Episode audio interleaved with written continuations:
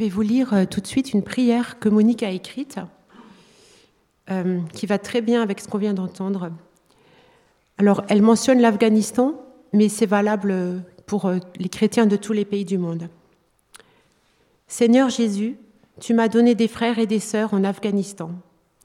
J'apprends à les connaître jour après jour dans la prière. Ils sont précieux pour toi, ces enfants qui peuvent être ramassés dans la rue, emmenés de force ou voir leur papa, leur maman malmenés.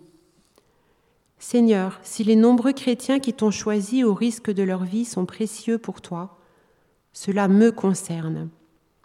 Ensemble, eux dans leur pays et moi en France, nous faisons partie du même corps.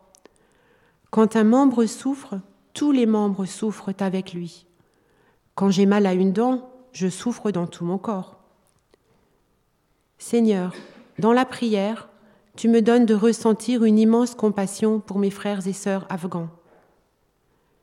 Des cieux, tu leur envoies ton salut. Tu leur envoies le soutien d'un partenaire de portes ouvertes qui entoure leurs épaules de son bras. Tu leur envoies le soutien de nos prières. C'est notre responsabilité. Tu es le Dieu des miracles. Il n'y a plus deux sortes de chrétiens, ceux qui sont persécutés et ceux qui ne le sont pas. Comme a dit Jésus, s'ils m'ont persécuté, ils vous persécuteront, mais il est le Dieu des victoires. Amen. J'étais allée aussi à ce week-end de, l'association Portes Ouvertes qui s'est déroulé à Damary-les-Lys, en banlieue parisienne, le 30 octobre. Alors c'est une immense salle, on était 1200 personnes à l'intérieur, et c'est vraiment impressionnant. Euh, surtout quand on chante. on a chanté Christ est la lumière du monde, bah, je peux vous dire que ça donnait. quoi. Et c'était tellement encourageant. Euh, parce que là, quand on écoute les choses, ça peut sembler écrasant, mais c'est tellement encourageant d'entendre ce que Dieu fait dans le monde. Et euh, je vais vous relater un petit peu une des interventions qu'on a eues. C'est une femme, une partenaire de Portes Ouvertes qui travaille en Égypte, surtout parmi les femmes. Alors je vais juste m'interrompre une minute. Dorothée, si tu veux descendre avec les enfants, c'est quand tu veux. Moi, je descendrai avec les ados après, je pense. Alors c'est sur la condition des femmes chrétiennes en Égypte. Donc en Égypte, il y a des chrétiens euh, depuis euh, les origines du christianisme. D'après la tradition, c'est l'apôtre Marc qui a évangélisé l'Égypte et qui est mort en martyr à Alexandrie. Et du coup, l'église là-bas se nomme l'église des martyrs. Alors depuis longtemps, bien sûr, euh, les chrétiens cohabitent avec les musulmans et ça s'est plus ou moins bien passé au long des siècles. Mais voilà que depuis les années 80, il y a des musulmans qui sont allés travailler dans les pays du, Golfe, des Égyptiens, et qui sont revenus avec des idéologies plus islamistes et aussi une manière de s'habiller, euh, comme dans les pays arabes, quoi, avec les, grandes robes et les turbans et tout ça. Et du coup, d'un seul coup, la pression sur les chrétiens a augmenté parce qu'on reconnaissait les chrétiens dans la rue à leur manière de s'habiller, ce qui n'était pas le cas dans les décennies précédentes surtout les femmes, avec l'histoire du voile. Et il y a des conséquences vraiment. Euh, un taxi va refuser de prendre une femme dans la rue parce qu'elle ne porte pas le voile. Euh, l'oratrice nous a raconté un exemple de discrimination terrible à un examen oral. Une étudiante en médecine qui devait passer un examen oral, elle avait un prénom chrétien, elle s'appelait Rachel ou je sais pas quoi, ou euh, je sais pas comment, hein, mais en tout cas, ça se reconnaissait tout de suite qu'elle était chrétienne. Et l'examinateur a commencé à lui poser des questions très difficiles, beaucoup plus difficiles que le niveau où elle en était. Et même les autres examinateurs, le, reste du jury disait mais mais c'est pas normal, euh, c'est pas à son niveau, il faut pas lui demander ça. Mais il continuait quand même. Et du coup, bah, à un moment donné, elle pouvait plus répondre, même si elle était une très bonne élève, et elle a raté cette année-là. Voilà, et elle pouvait pas se plaindre. Voilà ce genre d'exemples-là qui sont vraiment révoltants. Elle nous a montré aussi des photos euh, d'une situation. Donc, c'est une fille euh, chrétienne qui est allée dans une pharmacie et qui s'est fait gifler par le pharmacien parce qu'elle était en manche courte. C'était l'été, il faisait chaud, elle avait un t-shirt à manche courte et elle a reçu une gifle. Elle est allée se plaindre à la police, elle a porté plainte Et tout ce que ça a donné, c'est que les responsables des églises ont fait une réunion dans la pharmacie avec le pharmacien, avec la jeune fille, en lui demandant de retirer sa plainte parce que ça risquait de créer des problèmes à l'église. Et euh, on voyait une photo et c'était très parlant. La jeune fille, elle était comme ça, la tête baissée, comme si c'était elle la fautive. Et le pharmacien, il avait un petit sourire aux lèvres parce qu'il avait juste eu besoin de dire Oh, je suis désolée. Et ça s'est passé sans aucune sanction. Voilà. Donc, ce genre d'exemple de la vie quotidienne, comme c'est difficile euh, pour les chrétiens et spécialement pour les femmes. Euh, un autre exemple, bon, ça, c'est pas spécialement sur les femmes, mais c'est la vie, quoi. Hein. À l'entrée des églises, il y a des gardes pour empêcher les attentats. Mais en fait, ils servent aussi à surveiller qui va dans l'église. Et ils dénoncent s'ils voient des musulmans entrer dans l'église. Et du coup, les musulmans qui se convertissent ne peuvent pas aller à l'église. Et ils sont obligés de se réunir en secret entre eux. Ils ne peuvent pas se joindre à une église existante parce qu'on les dénonce. Et souvent, ils ont une oppression aussi à l'intérieur de la famille, et c'est souvent là où c'est aussi très difficile. Alors, devant toutes ces situations, il y, a, beaucoup de personnes qui, sont, euh, enfin, qui sont traumatisées ou qui vont mal, et l'Église ne reste pas inactive. Donc, avec Portes Ouvertes et les, beaucoup de réseaux d'entraide, euh, ils ont des programmes pour aider les personnes à se reconstruire. Donc, au niveau psychologique, hein, un soutien pour reconstruire la personnalité des femmes qui ont été opprimées. Au niveau spirituel, on encourage les gens à lire la Bible, à prier, à vraiment s'instruire dans leur identité en Christ. Et puis, comment devenir témoin dans le monde. Et ça, ça me touche beaucoup, parce que c'est des gens, ils sont dans une situation de survie, mais ils se demandent comment est-ce qu'on peut être témoin dans le monde. Et nous qui avons toute la liberté possible, est-ce qu'on se pose cette question? Comment je peux être témoin dans le monde aujourd'hui? Elle nous a lu aussi euh, le passage dans l'Évangile, dans Matthieu 7, les versets 24 et 27 qui dit euh, Celui qui écoute mes paroles, c'est Jésus qui parle, est semblable à un homme qui a construit sa maison sur le roc. Les, torrents sont venus, la pluie est tombée, et cette, maison est restée debout. Mais celui qui, écoute mes paroles et ne les met pas en pratique est semblable à un homme qui construit sa maison sur le sable. Et quand les torrents se sont déchaînés contre elle, elle s'est effondrée. Et euh, elle disait ça pour dire que il faut vraiment bâtir sur le bon fondement. Et l'Église en Égypte grandit.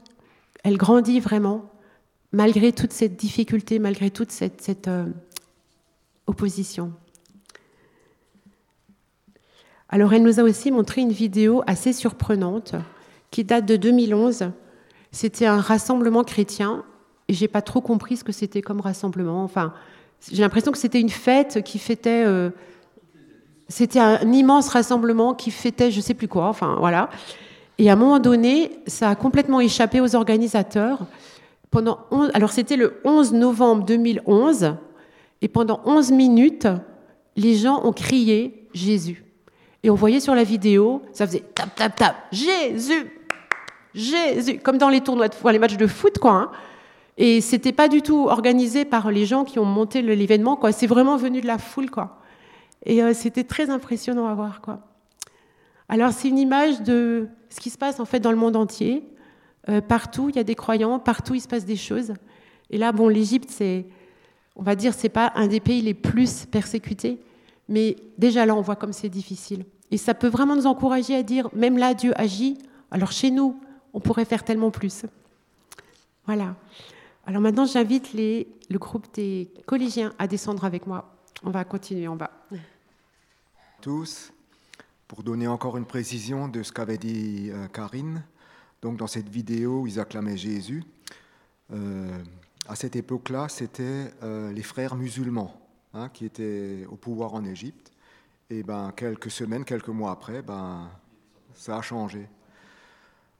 Donc parfois, quand soit à la télé ou à la radio, on entend des nouvelles, ah, ici ça a basculé, oui, maintenant il y a ceci, maintenant il y a cela eh ben, ce n'est pas simplement parce que ben, c'est dans l'air du temps, mais parce qu'il y a beaucoup de chrétiens qui sont derrière et qui prient. Et parfois, ben, parfois ça change. Je vais vous parler de l'Afghanistan. L'Afghanistan est donc euh, le pays euh, numéro un dans l'index de persécution. Parce que jusqu'à présent, c'était euh, la Corée du Nord.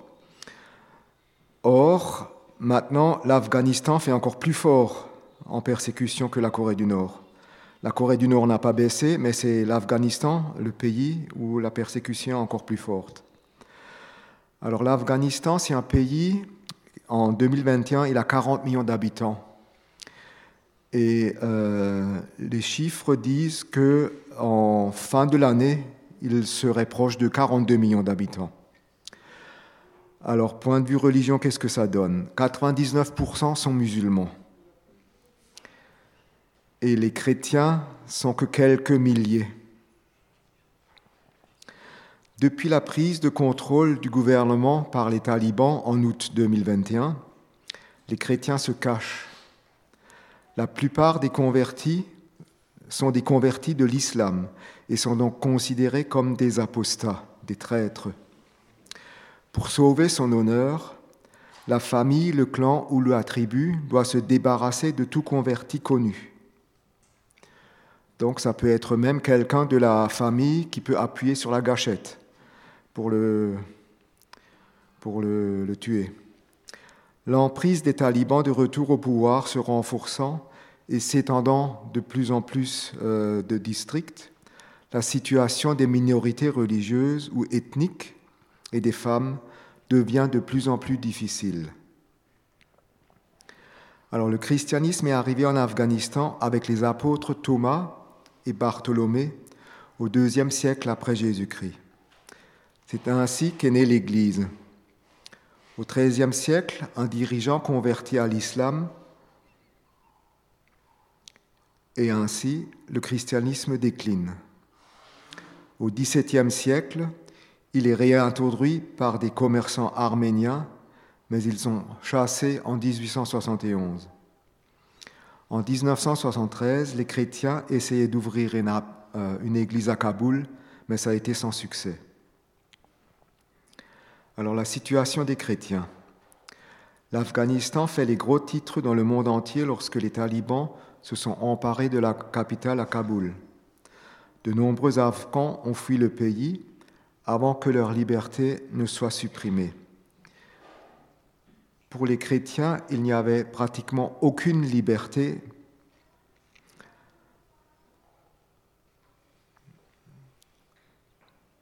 à perdre, puisque le pays figure depuis de nombreuses années en deuxième position de l'index mondial de persécution des chrétiens et il est passé au numéro 1. L'Afghanistan n'a plus d'église officielle depuis près de 50 ans. La prise des pouvoirs par les talibans a entraîné la dissolution d'un grand nombre, voire de la plupart des églises de maison qui étaient présentes dans le pays. Les chrétiens sont confrontés à une persécution extrême. Dans toutes les sphères de la vie publique, et privé. Quitter l'islam est considéré comme honteux et puni de mort par la loi islamique en vigueur. Les chrétiens convertis s'exposent donc à de terribles conséquences si leur nouvelle foi est découverte. Le retour des talibans au pouvoir rend la situation plus dangereuse pour les croyants. Soit ils quittent le pays, soit ils risquent d'être tués. Alors, un petit résumé. Donc, les chiffres exacts et les détails sont extrêmement difficiles à vérifier en raison de la situation chaotique. Donc, août et septembre 2021, donc c'est l'arrivée au pouvoir des talibans. Ils ont accès, les talibans ont eu accès aux enregistrements et aux rapports détenus par l'ancien gouvernement. Il a été facile d'identifier les chrétiens. Il y a des listes entières qui comportent les noms des chrétiens qui, euh, qui ont circulé. Les talibans les ont pourchassés activement et ont effectué des perquisitions à leur domicile. Par exemple, les quelques chrétiens qui avaient changé leur appartenance religieuse sur leur carte d'identité ont été poursuivis. De nombreux autres chrétiens ont dû se cacher et se réinstaller ailleurs en Afghanistan ou à l'étranger. Leurs maisons étaient détruites, récupérées par leurs voisins ou les talibans eux-mêmes. On estime que de nombreux chrétiens ont été identifiés par les talibans et tués. Plusieurs chrétiens ont été détenus et torturés dans le but d'identifier les réseaux des chrétiens. Des femmes et des filles ont été mariées à de jeunes talibans comme butin de guerre. Lorsqu'elles ne sont pas violées, elles sont mariées à un combattant et font l'objet d'un trafic à l'intérieur ou à l'extérieur du pays. Alors, comme en Corée du Nord, la persécution était déjà à son maximum depuis des années en Afghanistan. Mais la prise de pouvoir par les talibans a encore fait augmenter le niveau de violence. Beaucoup de chrétiens se cachent ou ont fui le pays pour sauver leur vie la plupart des églises secrètes ne se réunissent plus. Alors dans un contexte comme ça, comment ça se passe? Il y avait une femme qui était là de, l'Afghanistan, donc une, euh, comment dire, une équipière de porte ouverte euh, sur place dans l'Afghanistan. Elle s'appelle Hannah, avec un H, Hannah. Donc elle est engagée aux côtés de l'Église persécutée et elle est très impliquée auprès des réfugiés chrétiens afghans. Alors elle a dit, l'histoire de l'Église en Afghanistan est une succession de miracles. Le Saint-Esprit n'a pas besoin de visa pour se rendre dans ce pays. Celui qui a commencé son œuvre va la mener à son terme même si le dernier chrétien quittait l'Afghanistan cette nuit. Il y aurait toujours des Afghans qui rencontrent Jésus en songe. L'horizon devant nous est triste, mais derrière il y a une lumière, celle de Jésus. Il nous fait savoir que nous ne sommes pas seuls et renverse les barrières. Quand nous pensons que c'est impossible, nous pouvons vivre cela parce que vous priez pour nous. Alors il y a quelqu'un aussi qui a dit, je ne sais pas quand sera la fin du monde, mais ce que je sais, c'est maintenant le moment d'agir. Alors je vous propose aussi, derrière sur la table, avant de sortir, il y a un petit marque-page, prier pour l'Afghanistan, 30 jours de prière, et donc c'est du 1er novembre au 30 novembre. Euh, tous les chrétiens sont appelés à prier pour l'Afghanistan pour que effectivement, ça, ça change. Et ça changera.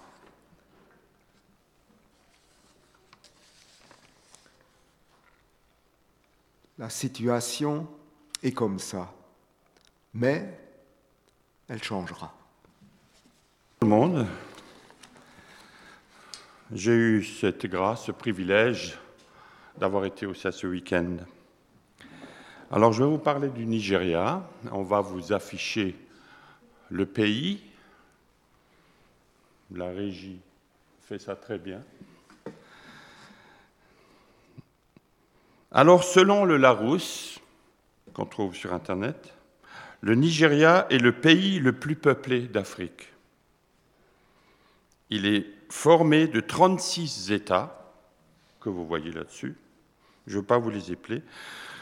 Et ce sont différentes ethnies variées dont les différences culturelles et religieuses suscitent des antagonismes vivaces. Vous avez le Bénin à l'ouest, le Niger au nord, le Tchad au nord-est et le Cameroun à l'ouest, qui se prolonge en forme de pointe, et bien sûr au sud, l'océan Atlantique. Les ethnies principales sont les Hausa et les Peuls dans le nord, presque exclusivement musulmanes.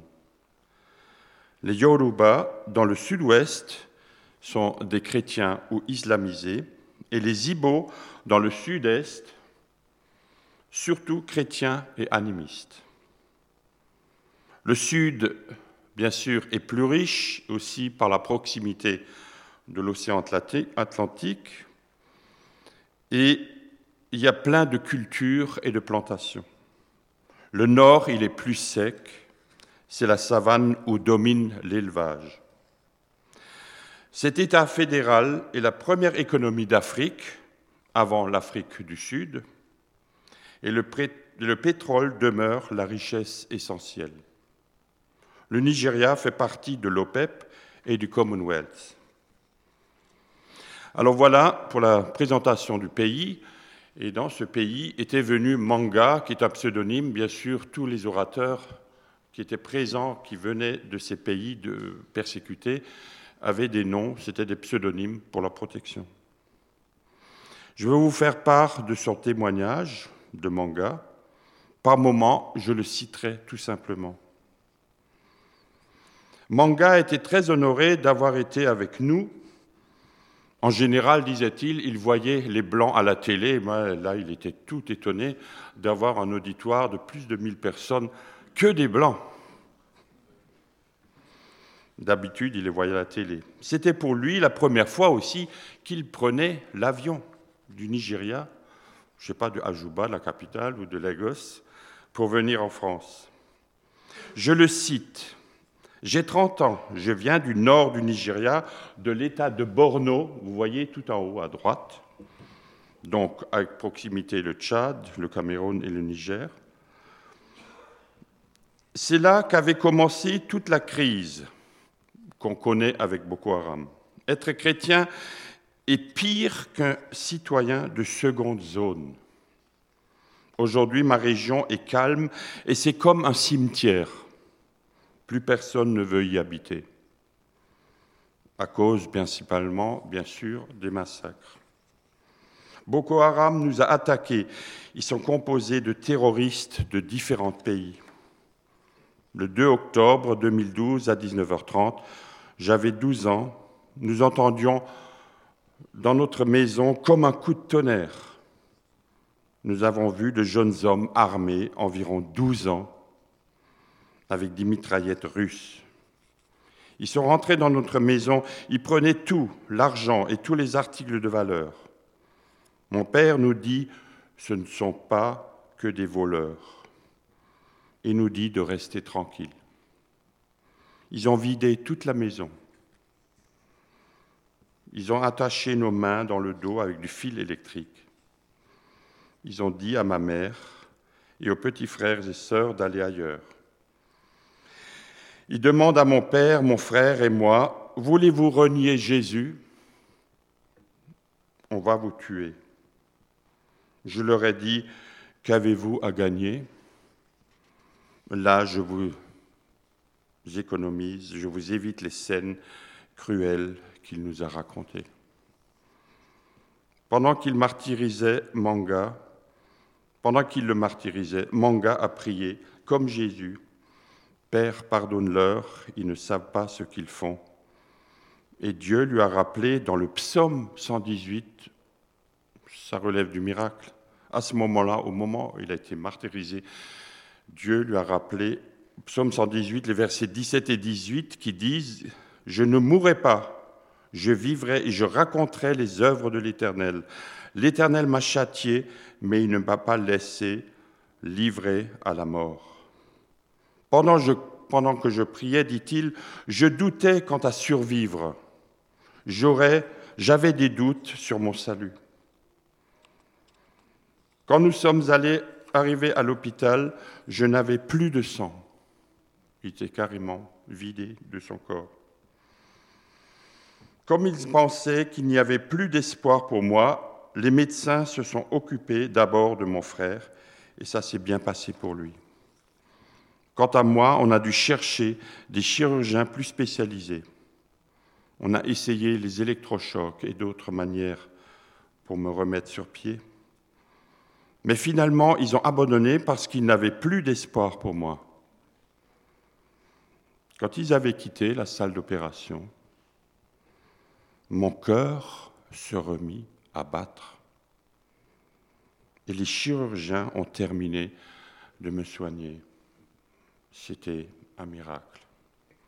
Dieu m'a sauvé, dit-il, et il m'a guéri. Le médecin musulman qui m'a soigné, et c'est là qu'on voit, ça ne peut être que Dieu, a dit à ma mère, votre Dieu est le vrai Dieu. Une voisine me visitait et me citait le verset de l'épître de Jacques 1, verset 2. Mes frères, regardez comme un sujet de joie complète les diverses épreuves auxquelles vous pouvez être exposés. Par la suite, ma mère a été kidnappée pendant huit mois par le même groupe de Boko Haram, avec d'autres personnes, et elles ont été persécutées aussi. Grâce à de nombreuses prières et du jeûne, elles ont été libérées avec d'autres femmes de notre parenté. Dans 2 Timothée 3,12, nous lisons Or, tous ceux qui veulent vivre pieusement en Jésus-Christ seront persécutés. La persécution se présente de différentes formes et nous ne rejetterons jamais la faute sur Dieu parce qu'il nous a toujours soutenus. Par la suite, des gens de portes ouvertes sont venus nous aider sous différentes manières et m'ont aidé à financer mes études pour que je puisse les terminer, afin de terminer. Maintenant, je suis diplômé de l'université. Manga dit encore, la gravité au Nigeria est de pire en pire, comme dans l'éducation. À tous les niveaux de l'éducation, les fonctionnaires sont musulmans, et ceci est identique dans d'autres domaines de la société. Si on, a un, si on a un prénom chrétien, on ne trouve pas de travail. Nous ne pouvons pas nous adresser au gouvernement parce qu'il est musulman. Nous sommes tout le temps obligés de nous déplacer puisque les terroristes sont à notre recherche. Les infos que vous avez dans vos pays ne reflètent de loin pas la situation qui s'aggrave au Nigeria. Il précise toujours, nous n'avons que Dieu, la parole de Dieu et vos prières pour nous y confier. Il poursuit, nous serons tous confrontés à une persécution d'une manière ou d'une autre. Parce que tu es honnête et juste dans ton travail, tu es persécuté. Maintenant, je vis une nouvelle vie après tout ce que j'ai vécu. Que la soif de Dieu soit encore plus grande dans nos vies. Au Nigeria, la persécution s'en prend de plus en plus à la jeunesse qui est l'Église de demain. Ce qui m'a profondément touché, dit Manga, c'est le thème du week-end qui est basé sur 1 Pierre 1, verset 7. Afin que l'épreuve de votre foi, plus précieuse que l'or périssable, qui cependant est éprouvée par le feu, et pour résultat la louange, la gloire et l'honneur lorsque Jésus-Christ apparaîtra. Quand c'est un feu envoyé par Dieu, c'est un bon feu qui purifie notre or. Si vous me reverrez dans quelques années et que je serai au service de Dieu, c'est que la persécution aura augmenté. Nous savons que le champ de Dieu est vaste et peu d'ouvriers. Matthieu 6, 33 nous dit, Cherchez premièrement le royaume et la justice de Dieu, et toutes ces choses vous seront données en plus. Comme vous avez choisi le royaume de Dieu, il vous donnera le reste par-dessus tout. Et Manga termine en nous souhaitant la riche bénédiction de Dieu. Et on va faire quelque chose dont on n'a pas l'habitude de faire ici, qui nous a demandé à tous, les plus de mille participants, de simplement offrir un concert d'applaudissements au Seigneur. Donc tout simplement, en anglais on dit a clap offering, donc un offrande d'applaudissements. Et je termine, on va terminer par cela, d'applaudir le Seigneur.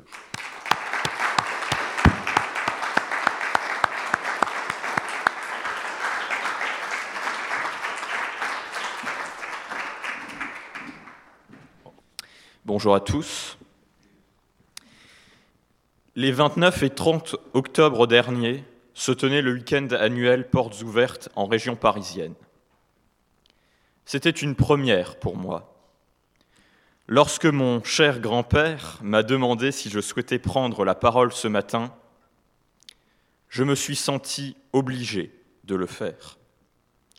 J'avais cette responsabilité. Ne sachant pas de qui ou de quoi parler précisément, j'ai préféré réaliser une synthèse de cet intense week-end. Après un voyage dans un véhicule certes tenant la route mais quelque peu incertain, nous sommes arrivés en région parisienne vendredi soir, où nous avons pris nos quartiers. Le réveil du samedi matin était douloureux. Habituellement, pendant les vacances, je me réveille pas avant 10h30.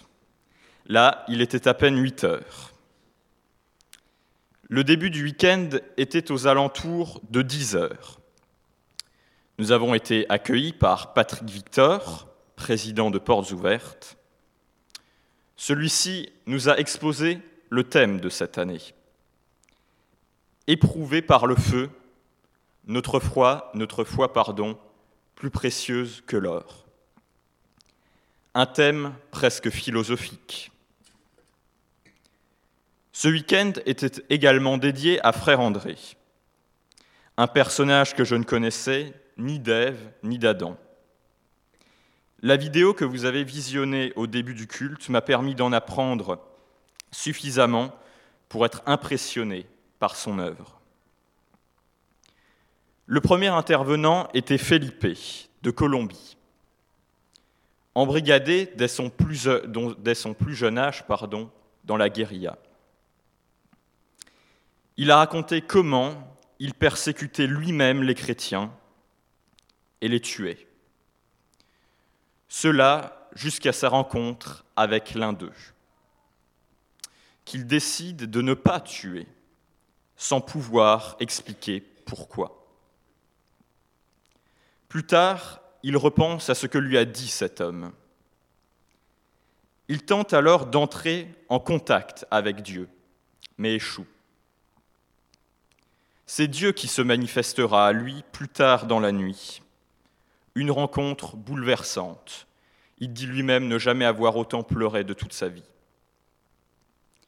Pour autant, il continue ses méfaits. Un jour, dans une église, il se retrouve encerclé par les forces de l'ordre. Ses compagnons sont tous morts, étalés autour de lui. Et alors qu'il semble être condamné à être arrêté ou à mourir, il s'évanouit et ne se réveille que des kilomètres plus loin, seul. Dieu l'avait choisi. Depuis, il a quitté la guérilla et œuvre pour les chrétiens de Colombie. Un premier témoignage résumé ici qui m'a extrêmement touché. Cet homme est littéralement passé d'un extrême à l'autre. L'après-midi, c'est Élisabeth qui a témoigné pour l'Égypte. Elle a raconté ce qu'elle voyait et comment elle aidait les femmes chrétiennes à travers l'histoire de quelques-unes de ces femmes qui vivaient dans ce pays des choses que nous ne pouvons imaginer, comme Karine a pu vous en parler. Elle précédait le passage d'Albert, pasteur en Inde, qui est venu nous parler de la situation des chrétiens dans son pays, si nombreux et qui ne représentent pourtant qu'une infime partie de la population. Ils sont sujets de nombreuses violences, notamment l'un d'eux, dont la maison a été envahie et qui y a laissé, été laissé pour mort par ses assaillants, jusqu'à ce que sa fille vienne et prie pour qu'il se réveille. Alors, comme ressuscité, il ouvre les yeux et se lève. Il vit toujours dans cette même maison, malgré les recommandations de ses amis, et est désormais craint par les habitants, car mort, il est redevenu vivant. Pour finir l'après-midi, non pas en douceur, c'est Manga qui a pris la parole. Son témoignage marquant, choquant, je dirais même, vous a été exposé plus tôt par Jean Daniel. On ne peut pas rester de marbre face à une histoire si poignante, presque irréaliste. Le soir, nous avions un repas dans lequel, euh, avec mes grands-parents, nous nous sommes retrouvés à table avec un couple étranger. Ils venaient des Pays-Bas, et alors euh, nous avons commencé à parler un peu avec eux. Ils parlaient seulement en anglais. Euh, l'homme qui s'appelait Evert, je l'ai appris plus tard, a commencé à me parler, etc. Nous avons discuté. Et quelle a été notre surprise? Lorsque nous l'avons vu sur scène juste après le repas pour le lancement de la campagne Prions pour l'Afghanistan. Alors euh, je me rappelle encore, euh, je me tourne vers ma grand-mère et je lui dis Mais ce n'est pas l'homme avec qui on a mangé Elle me dit Oh non, certainement pas, ça ne doit pas être lui. Et alors je me tourne de l'autre côté vers mon grand-père, puisque j'étais bien encadré, et je lui pose la même question, et il semble être de mon avis. Et finalement, euh, en l'écoutant parler, nous nous sommes rendus compte que c'était bien lui. Donc comme je le disais, la soirée s'est finie avec le lancement de la campagne Prions pour l'Afghanistan, avec Anna et Evert, que nous avions rencontrés plus tôt. Après avoir entendu tant de choses marquantes, le sommeil était difficile à trouver. Le lendemain, nous nous sommes rendus au culte pour 9 heures. Je remercie le changement d'heure de m'avoir épargné les souffrances d'une nuit trop courte. Suite au temps de louanges mené par le talentueux Matt Marvan, dont nous avons chanté un chant juste avant, c'est Evert qui a réalisé le message, qui portait précisément sur le thème du week-end. Je ne peux que saluer la vivacité de cet homme aux 40 ans d'expérience chez Portes Ouvertes. Vous pouvez donc euh, en deviner son âge. Enfin, le dernier témoignage était celui d'Anna pour l'Afghanistan, ce dont vous a parlé Patrick. Je me souviens encore, alors qu'Anna racontait l'histoire bouleversante d'une femme presque morte sur son lit d'hôpital, la traductrice, dont j'ai malheureusement oublié le nom, qui se mit à pleurer.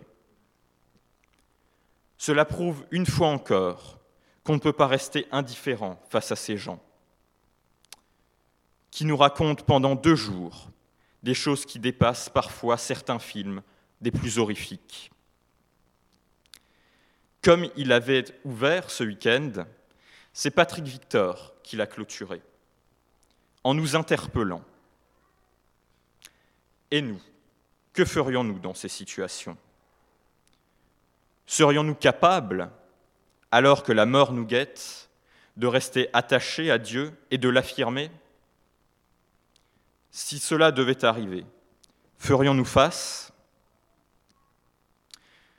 Ce que je retiendrai, au-delà des témoignages, ce sont les rencontres humaines faites sur place, de gens de tous horizons et parfois même de personnes qui ne me sont pas inconnues, comme lorsque j'ai rencontré la cousine de ma mère qui ne m'a pas reconnu, nous laissant dans un moment des plus embarrassants mais aussi des plus drôles. On m'avait dit lorsque, que lorsque l'on venait ici pour la première fois, on revenait chaque année. Maintenant, je comprends pourquoi. Merci à mes grands-parents, merci à vous.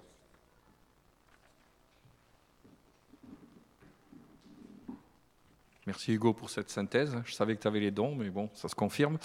Euh, ben écoutez, sans transition, je vais passer la parole à Alexandre. Alors je vous le dis euh, franchement, le timing, on est un petit peu en retard, mais s'il y a des gens qui sont pressés, ben vous partez quand ça vous va. Je pense qu'on va terminer vers midi moins le quart, pas avant. enfin, on va voir. Allez Alexandre, merci. Donc si vous êtes pressé, ne partez pas. Ce n'est pas la peine. Oui, non, non, j'ai compris, j'ai compris, mais. Ouais, c'est vrai que c'est dur hein, de faire un message juste après euh, tout ce qu'on a entendu et tout ce qu'on a pu euh, ouais, comprendre et qu'on soit bouleversé. Et on va lire 1 Pierre 1 à 9, c'était le texte qui était proposé justement par Porte ouverte. Pierre, apôtre de Jésus-Christ, salue tous ceux que Dieu a choisis et qui vivent en hôtes de passage dispersés dans les provinces du Pont, de Galatie, de Cappadoce, d'Asie et de Bithynie. Dieu le Père nous a choisis d'avance, conformément à son plan. Et vous lui avez été consacrés par l'Esprit pour obéir à Jésus-Christ et être purifiés par l'aspersion de son sang. Que la grâce et la paix vous soient abondamment accordées. Loué soit Dieu le Père de notre Seigneur Jésus-Christ. Dans son grand amour, il nous a fait naître une vie nouvelle, grâce à la résurrection de Jésus-Christ d'entre les morts, pour nous donner une espérance vivante car il a préparé pour nous un héritage qui ne peut ni se détruire, ni se corrompre, ni perdre sa beauté. Il le tient en réserve pour vous dans les cieux. Vous qu'il garde par sa puissance au moyen de la foi en vue du salut qui est prêt à être révélé au moment de la fin. Voilà ce qui fait votre joie, même si, actuellement, il faut que vous soyez attristés pour un peu de temps par diverses épreuves. Celles-ci servent à éprouver la valeur de votre foi. Le feu du creuset n'éprouve-t-il pas l'or qui pourrait disparaître un jour? Mais beaucoup plus précieuse que l'or périssable est la foi qui a résisté à l'épreuve. Elle vous vaudra louange, gloire et honneur lorsque Jésus-Christ apparaîtra Jésus, vous ne l'avez pas vu. Et pourtant, vous l'aimez. Mais en plaçant votre confiance en lui sans le voir encore, vous êtes rempli d'une joie glorieuse qu'aucune parole ne saurait exprimer, car vous obtenez votre salut qui est le but de votre foi.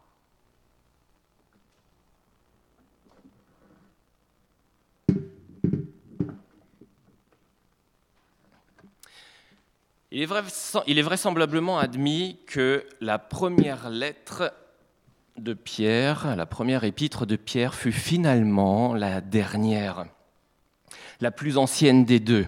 Et dans la Bible, on se situe à quelques mois, voire quelques années de la mort de Pierre. Elle fut rédigée aux alentours des années 64-68 de notre ère. 64-68, on est en plein dans le règne de l'empereur Néron. Néron, ah, c'est pas le plus tendre des empereurs. Il accède au pouvoir à l'âge de 17 ans à peu près, et pendant quelques années, il apporte finalement des avantages à la gestion de son empire. Mais très rapidement, il devient imbu de lui-même, et comme à partir de Tibère jusqu'à la fin du 1er siècle avec Domitien, on entre dans la période de ce qu'on appelle les empereurs fous. Ils étaient tous fous. Il y a un genre de consanguinité qui existait finalement dans les mariages entre frères, sœurs, demi-sœurs et ainsi de suite. Et tous les empereurs à partir de Tibère, que ce soit Tibère, Caligula, que ce soit Claude, Néron, les trois qui se sont succédés en 68, que ce soit Titus, Tristan, Domitien, c'était tous des empereurs fous. Et si nous devions faire un classement des plus fous des plus fous, Néron aurait à coup sûr la deuxième place. Il n'y a que Caligula qui était vraiment euh, bien, bien pour son époque, là. Il était bien, lui. En juillet 64, juillet 64, un violent incendie éclata dans Rome et en peu de temps, toute la ville devient la proie des flammes. Des centaines d'édifices furent calcinés des milliers de maisons détruites. Et la plupart des habitants se trouvaient sans domicile.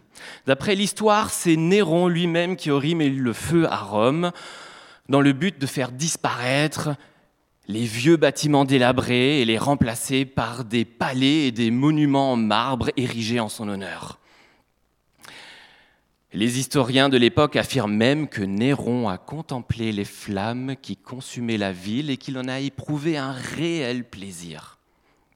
On n'est pas tout à fait vraiment sûr que ce soit Néron qui a allumé le feu, mais ce qui est sûr, c'est que les Romains étaient exaspérés et menacés de se révolter.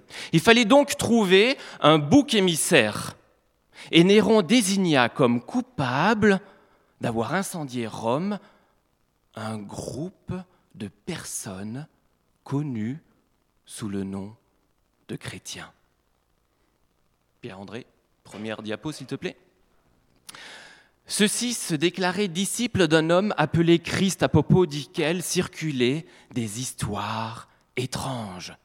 Il aurait été crucifié, mais serait ressuscité trois jours après. Le peuple propageait des rumeurs inquiétantes sur le compte des chrétiens.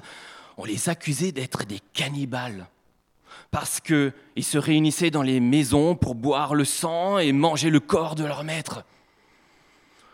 On parlait d'agape, de repas d'amour auxquels ils étaient invités. Ils se saluaient même par un saint baiser. Pour les Romains, pour les Romains cela ressemblait beaucoup à des débauches sexuelles.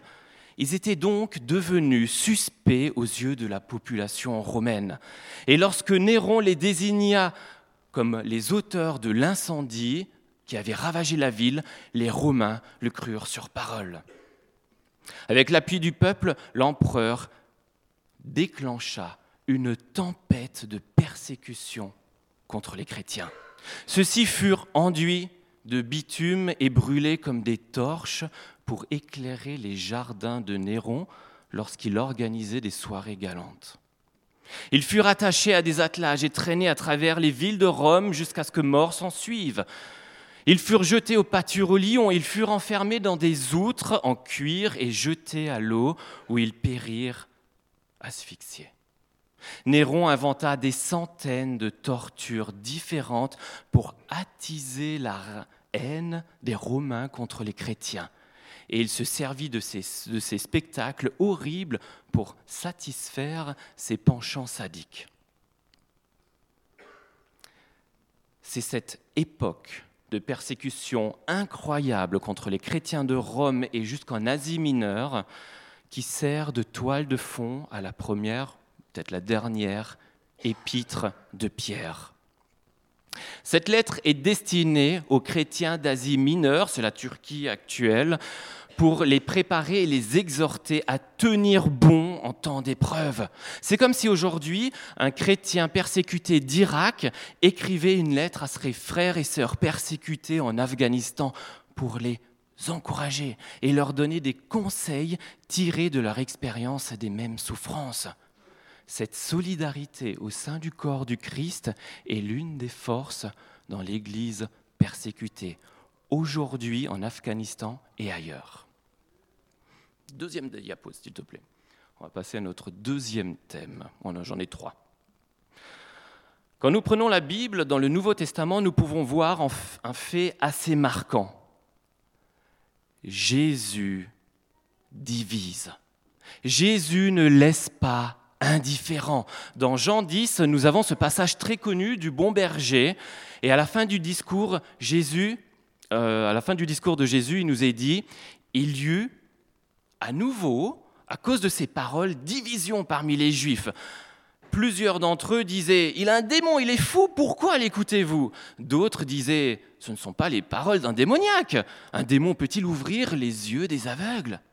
Jésus ne laisse pas indifférent. Il bouscule, il interpelle, il nous sonde de l'intérieur. Et c'est là que le bas blesse. Qui veut vraiment voir l'horreur de notre péché? C'est dur, non?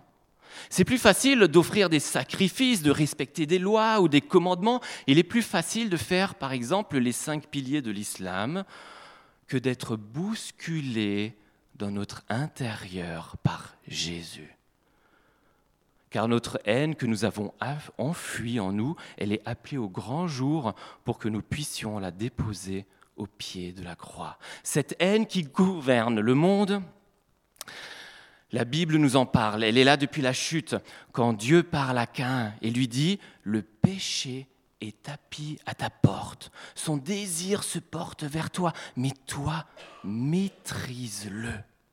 Dans le même épître de Pierre, il nous est dit, le diable rôde comme un lion rugissant, cherchant qui il dévorera.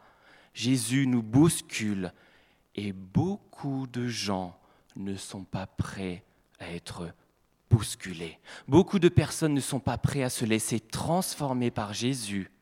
Et c'est comme ça que nous rentrons dans l'hostilité, du mépris, de la haine. C'est comme ça que le monde est devenu fou.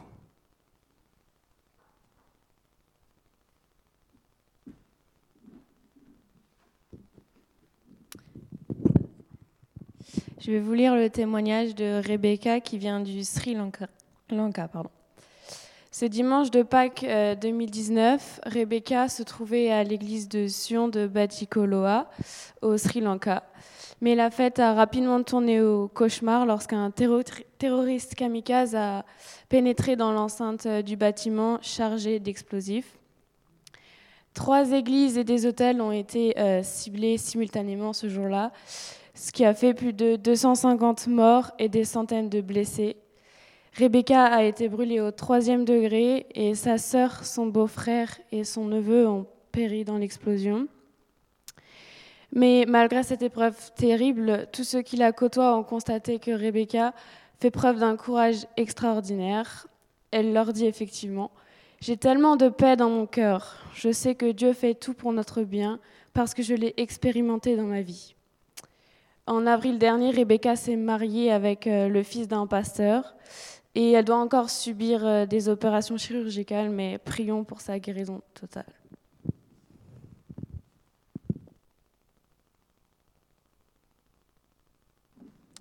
Merci Jeanne.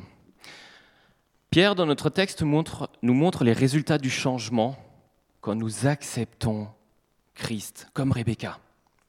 Il écrit à tous ces chrétiens qui ont compris ce que Jésus a fait pour eux. Ils ont compris que Jésus leur a donné une vie nouvelle, qu'ils ont une espérance vivante et que Dieu nous réserve des biens qui ne peuvent ni disparaître, ni être salis, ni perdre leur éclat. Vous le voyez dans tous les témoignages qu'on a vus, qu'on a entendus. Oui, ces chrétiens vivent le présent en prenant la fin comme point de départ. Vous comprenez? Ces chrétiens ont compris qu'en mettant leur foi dans les mains de Jésus, ils ont sauvé, ils sauveront leur vie, même si physiquement ils la perdent. C'est pour cela que Pierre, dans notre texte, sur six versets, qu'un seul nous parle des épreuves et des souffrances. Tout le reste du texte, il nous parle de la joie d'être sauvé. Et c'est encore plus flagrant quand nous prenons le verset 6 où il nous dit en substance, vous êtes dans la joie et vous êtes triste dans la même phrase. Pierre parle des épreuves du présent, maintenant, et il explique que c'est une nécessité de les traverser puisqu'il le faut. Dans le grec, le mot falloir, c'est daï, et ce mot suggère une obligation, une contrainte survenue d'une décision divine, puisqu'il le faut. Pierre nous dit que ces temps durs apportent de la tristesse. C'est pour un temps limité par Dieu. C'est lui qui décide de la durée de nos épreuves. Pierre déclare de manière très directe les conséquences du choix de suivre Jésus, être accablé par toutes sortes d'épreuves. Jean-Daniel nous le disait dans 2 Timothée, on nous dit, tous ceux qui veulent vivre pieusement en Jésus-Christ seront persécutés. Ne, soyons pas étonnés de connaître des tempêtes dans notre vie. Jésus n'a jamais promis une vie facile et paisible, c'est bien le contraire. Romains 8, il nous confirme, nous confirme cette pensée. J'estime que toutes les souffrances du temps présent ne sauraient être comparées à la gloire à venir qui sera révélée pour nous. Pierre a d'ailleurs continué d'en parler un peu plus loin dans son même épître, et il dit Réjouissez-vous au contraire de la part que vous avez aux souffrances du Christ. Tout comme Gédéon, un chrétien d'Érythrée, nous pouvons nous réjouir dans l'épreuve, malgré les grandes souffrances de ce monde.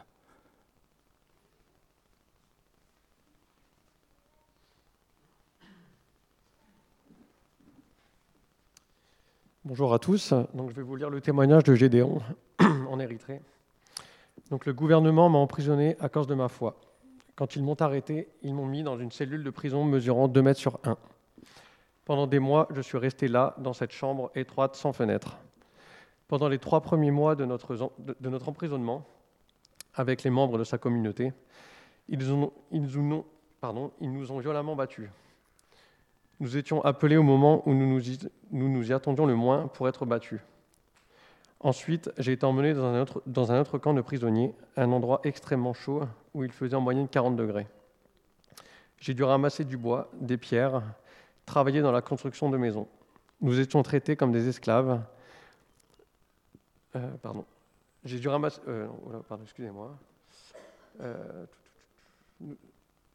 j'ai été emmené dans un endroit comme un camp de prisonniers, un, endroit extrêmement chaud où il faisait en moyenne 40 degrés. J'ai dû ramasser du bois, des pierres, travailler dans la construction de maisons. Nous étions traités comme des esclaves. Comme j'ai refusé de renier Jésus, ils ont prolongé mon temps de prison. Un jour, nous avons été relâchés et ils ne nous ont toujours pas dit pourquoi nous avions été arrêtés. Ils nous ont avertis, si on vous retrouve dans une église, vous serez tués. La douleur que j'ai ressentie pendant ces années d'emprisonnement et de travail forcé m'a traumatisé. J'ai pensé que je restais en prison toute ma vie. Dans cette souffrance, dans cette souffrance, j'ai recherché la face de Dieu, j'ai prié. En prison, j'ai eu la bénédiction de rencontrer d'autres chrétiens, et dans le camp de prisonniers, des gardes ont, accepté Jésus. C'est pour le Christ que je vis, c'est ma vocation. Mon ministère a grandi après ma libération. Quand je regarde en arrière, je vois que Dieu m'a fait grandir grâce à la prison. Oui, l'Église grandit. La persécution ne fait pas diminuer la puissance de Dieu. Merci Alexis. Sommes-nous loin finalement du temps de Néron? Non. La Bible nous dit que le serpent au commencement s'est transformé en dragon, le monde a plongé dans l'horreur, dans le drame, dans la haine. C'est ce qu'on appelle le péché. Mais j'aimerais encore partager avec vous un sujet qui me tient tout particulièrement à cœur. Nous avons vu nos frères et sœurs souffrir pour leur foi, nous avons entendu des témoignages durs de persécution, mais j'aimerais vous parler d'une autre persécution encore. Je vous ai lu le verset qui dit Le diable rôde comme un lion rugissant, cherchant qui il dévorera. Il n'y a pas que la manière forte pour essayer de détourner un chrétien. Il y a aussi la persécution douce. En ce moment, j'ai deux réflexions qui me percutent tout le temps. La première n'est pas vraiment dans notre sujet, mais la deuxième est en plein dedans. La sécularisation de notre société. Ok, là, je vous ai perdu. C'est un mot un peu compliqué qui veut simplement dire que notre société ne veut plus de Dieu. Et pour cela, elle nous débarrasse de Dieu dans tous les domaines de notre vie. Aucun problème. Alors j'aimerais développer un peu sur cette société séculaire pour que vous puissiez comprendre un peu plus mon schéma de pensée. On est beaucoup plus impacté qu'on ne le pense et nous, les évangéliques, on a besoin de l'entendre. Nous qui sommes convaincus d'être le, le, peuple fidèle avec la Bible seule. Non, non, on est très impacté à notre société car on vit dedans depuis notre naissance. Et on vit dans un monde qui ne fait plus référence à Dieu, qui n'utilise plus Dieu comme une ressource. Tu es malade, tu vas voir ton médecin, tu vas prendre tes médicaments, tu vas être guéri et tu n'as pas besoin de Dieu. À la fin du mois, tu as plus besoin de la paye de ton patron que de Dieu.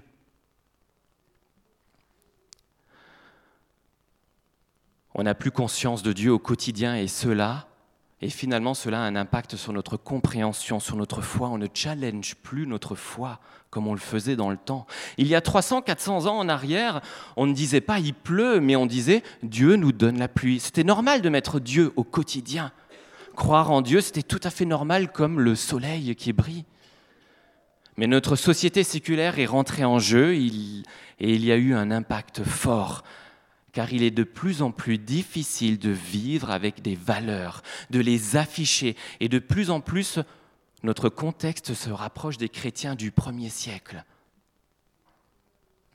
On n'est plus dans une société polythéiste avec plein de dieux, mais on est dans une société séculariste où on a jeté Dieu. Dieu n'existe plus. Dieu est moqué, Jésus est rejeté. Quand on lit la lettre de Pierre, on se dit qu'on est dans une situation des fois assez proche. Il y a dans, dans, notre contexte culturel une pression assez forte qui est mise sur notre vie de disciple qui va pousser à la question de ce que tu vas afficher de ta foi et de ce que tu ne vas pas dire, de ce que tu vas devoir taire. Mais aussi des pratiques qui sont acceptables et d'autres qui vont nous pousser à être sortis de la société, à être mis sur le banc de la société, jusqu'où on est prêt à aller. Sur le papier, on est souvent prêt à aller loin. Il n'y a pas de problème. Mais jusqu'où on est vraiment prêt à aller? Et ma réflexion n'est pas qu'individuelle. Hein. Jusqu'où sommes-nous prêts en communauté à aller? Jusqu'où, ensemble, on est prêt à aller? Je vous donne un discours, je vous donne un exemple. Le discours du monde sur le bonheur. Ce n'est pas du tout le même que celui de Dieu on ne se rend pas compte à quel point on est impacté par notre société. C'est quoi notre objectif de vie? Notre bonheur? On a les mêmes objectifs que des athées ou des non-chrétiens. Sauf que nous, souvent, on rajoute une étiquette chrétienne dessus. Mais notre objectif est tout autant matérialiste, réussir dans nos études, avoir un bon poste, avoir une bonne carrière, une bonne famille, le labrador, la piscine, la maison. Finalement, finalement, on n'est pas. On est dans le monde. Et on oublie qu'on est étranger ici-bas. On oublie que notre bonheur n'est qu'en Dieu.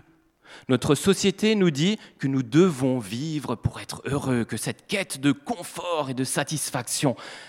Et quand derrière on a l'appel de Jésus qui vient et il te dit de le suivre, à de renoncer tout ce que tu as et à le suivre. Waouh, c'est dissonant, non? Suivre Jésus, oui, mais si cela nous crée un inconfort, aïe, ça va être difficile. On est conscient, plus qu'on veut l'admettre, on ne veut pas perdre notre confort. On a créé, on a ancré en nous que notre bonheur est lié à l'ici et maintenant, et c'est ce qui est en partie vrai, mais ce n'est pas la finalité. Vous vous souvenez? Prendre la fin comme point de départ.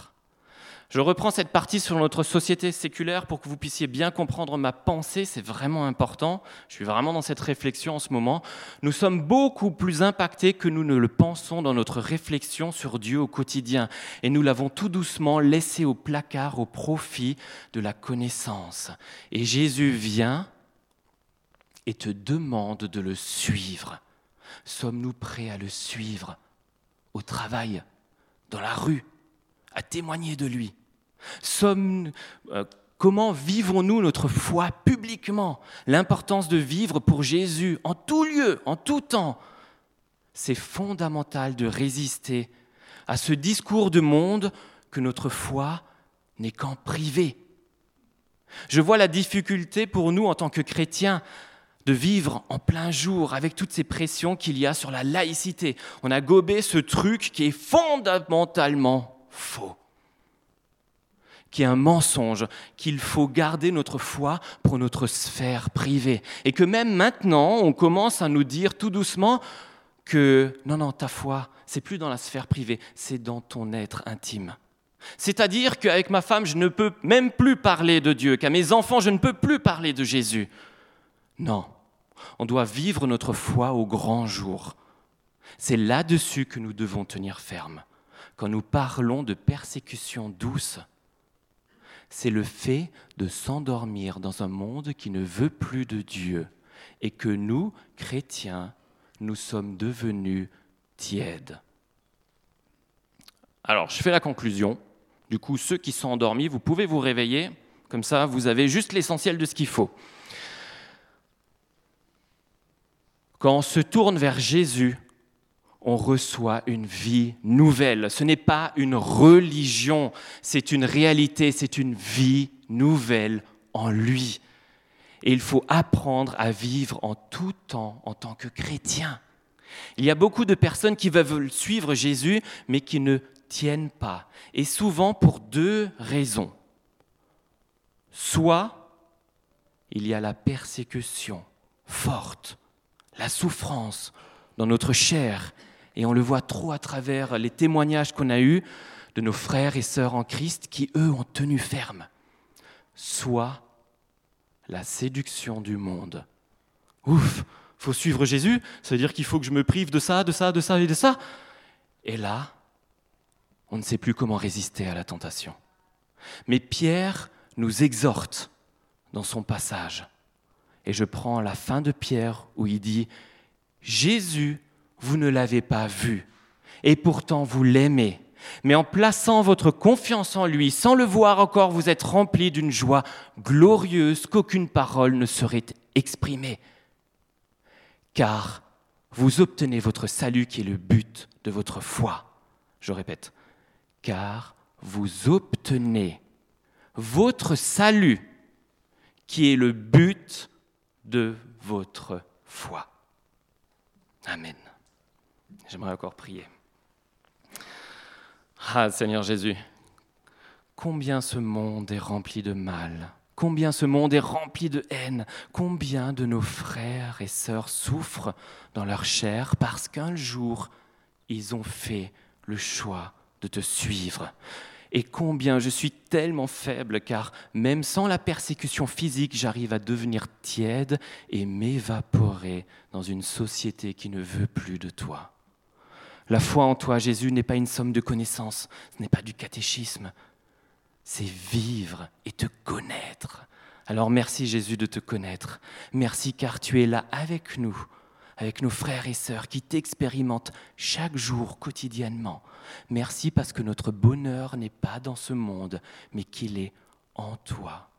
Alors Jésus, je voudrais vraiment te prier pour l'Église persécutée, pour tous ces témoignages que nous avons entendus, pour que tu sois un consolateur, un Dieu secours, un Dieu protecteur. Ne laisse pas nos frères et sœurs perdre leur foi en toi. Et ne nous laisse pas nous qui sommes ici, dans l'indifférence de nos cœurs, mais bouscule-nous et donne-nous ce courage de témoigner de toi, de vivre avec toi, Jésus au quotidien, nous qui le pouvons encore. Amen.